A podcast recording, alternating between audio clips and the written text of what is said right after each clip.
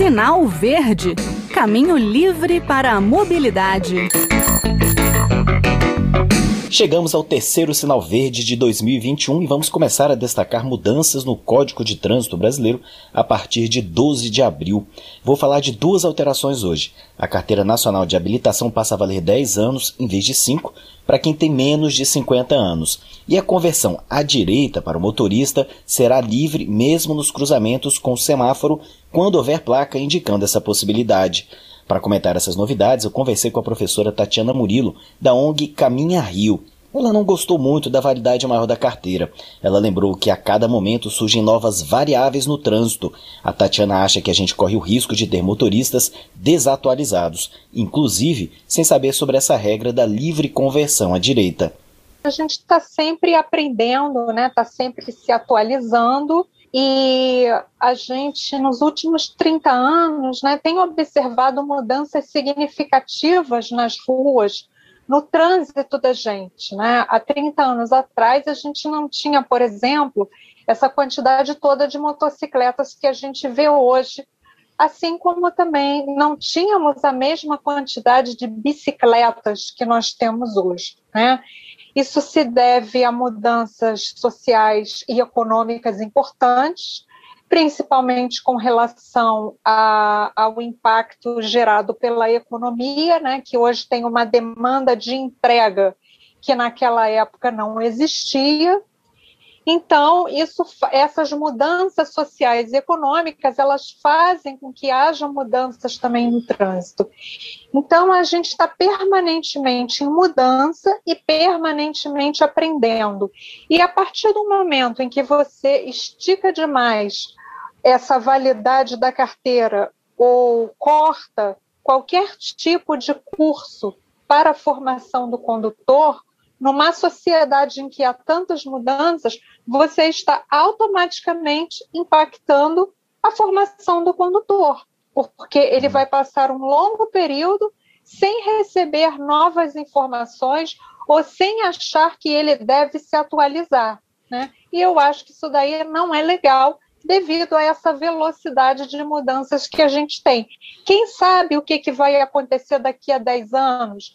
Com a micromobilidade, né? Nós vimos aí um boom dos patinetes, vimos um boom de outros veículos de micromobilidade, e tudo isso impacta nas ruas. Então, como a gente não oferecer uma atualização mais frequente? Isso é muito ruim, Bruno. Uma das mudanças que o código vai ter agora, dia 12 de abril, é que em um cruzamento que, que tiver um semáforo, a conversão para a direita vai estar tá liberada no, nos Estados Unidos é assim. À direita você pode virar, você olha para um lado, olha para o outro, e também é um, acaba sendo um risco maior da pessoa ficar agora 10 anos né, com a carteira é, valendo e não saber, por exemplo, de uma novidade, de uma mudança como essa. Né? Será que o governo vai botar uma campanha educativa forte para mostrar para as pessoas como que vai ser essa nova realidade?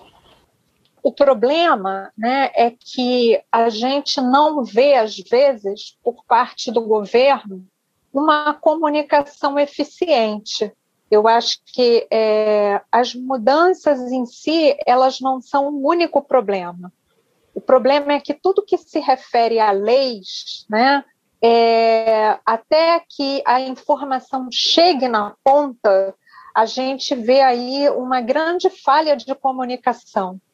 Então, é, eu tenho realmente as minhas dúvidas, né?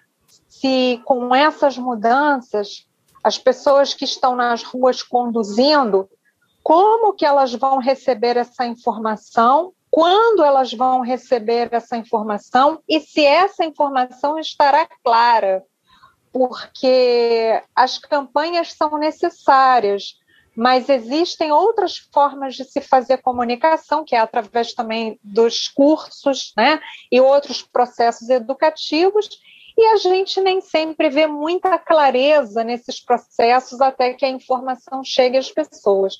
Então, campanhas vão ser necessárias com certeza. Ouvimos a opinião então da professora Tatiana Murilo, uma das cofundadoras da Caminha Rio, ONG que surgiu para lembrar que o pedestre deve estar no centro. E a gente vai falar dessa instituição em breve aqui no Sinal Verde. Na semana que vem eu volto a falar das mudanças no Código de Trânsito. E um lembrete: vários estados prorrogaram o prazo para renovar carteiras de habilitação ou para entrar com recursos de multas por conta da pandemia e restrições de circulação. E para quem não pode trabalhar de casa e tem que enfrentar o transporte público, recomendo muito o site pffparatodos.com.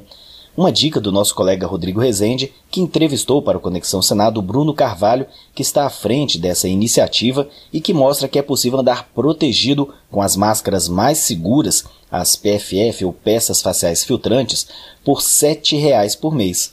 Um abraço a todos e até a próxima semana.